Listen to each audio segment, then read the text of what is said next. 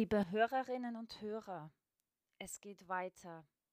Nicht nur mit unserer Situation und den vielen Herausforderungen, die uns alle mehr oder weniger treffen, sondern auch mit einem ermutigenden Wort.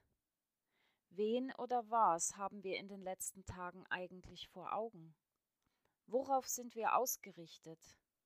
Da müssen wir wahrscheinlich nicht lange raten, und sie werden uns tagtäglich, ja sogar stündlich angeboten. Die Meldungen per Fernsehen, Radio, Internet, Social Media. Diese News nehmen uns mit all unseren Sinnen in Beschlag und belagern all unsere Sinne, durchdringen unser Denken und Fühlen. Schade eigentlich, aber auch verständlich. In Psalm 16, Vers 8 wird uns eine Alternative angeboten. Der Psalmbeter David macht sich bewusst, ich stelle beständig Jahwe vor mich, weil er zu meiner Rechten ist, wanke und falle ich nicht. Jahwe ist der Name von Gott, der heißt Ich bin da, ich bin bei dir, ich bin für dich da.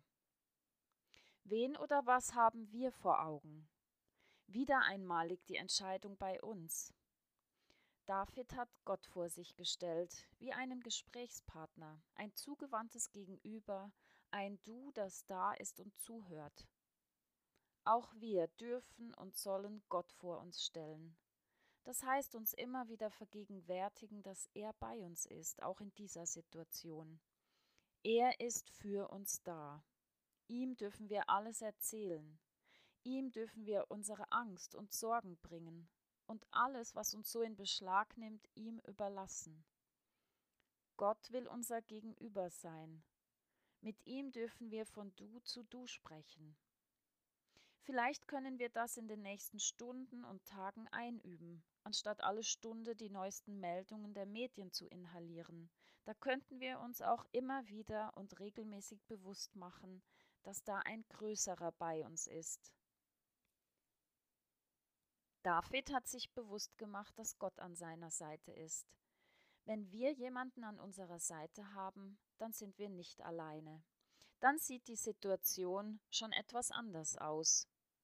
Wenn wir Gott an unserer Seite haben, dann beeinflusst dies unsere Wahrnehmung, unser Denken, Reden und Handeln dann tragen wir nicht auch noch dazu bei, die beängstigenden Nachrichten zu verbreiten oder sogar noch etwas tragischer weiterzuerzählen.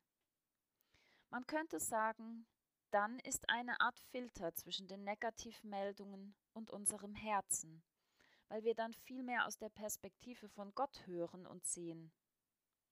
Wenn Gott uns zur Seite steht, dann gibt uns dies festen Boden unter den Füßen und innere Sicherheit dann kommen wir nicht mehr so schnell ins Wanken, weil wir ein wunderbares Du bei uns haben, mit dem wir fortlaufend im Zwiegespräch sein können.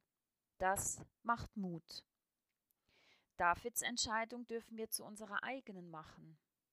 Ich stelle beständig Jahwe vor mich, weil er zu meiner Rechten ist, wanke ich nicht.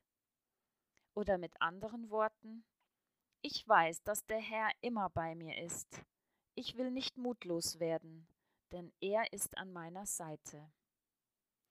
Ich wünsche uns, dass wir Tag für Tag Gottes Gegenwart und durch ihn diesen festen Boden unter den Füßen spüren dürfen. Wir sind unterwegs, Schritt für Schritt, und Gott ist mit uns. Ich bete und wir sind eingeladen, innerlich mitzubeten.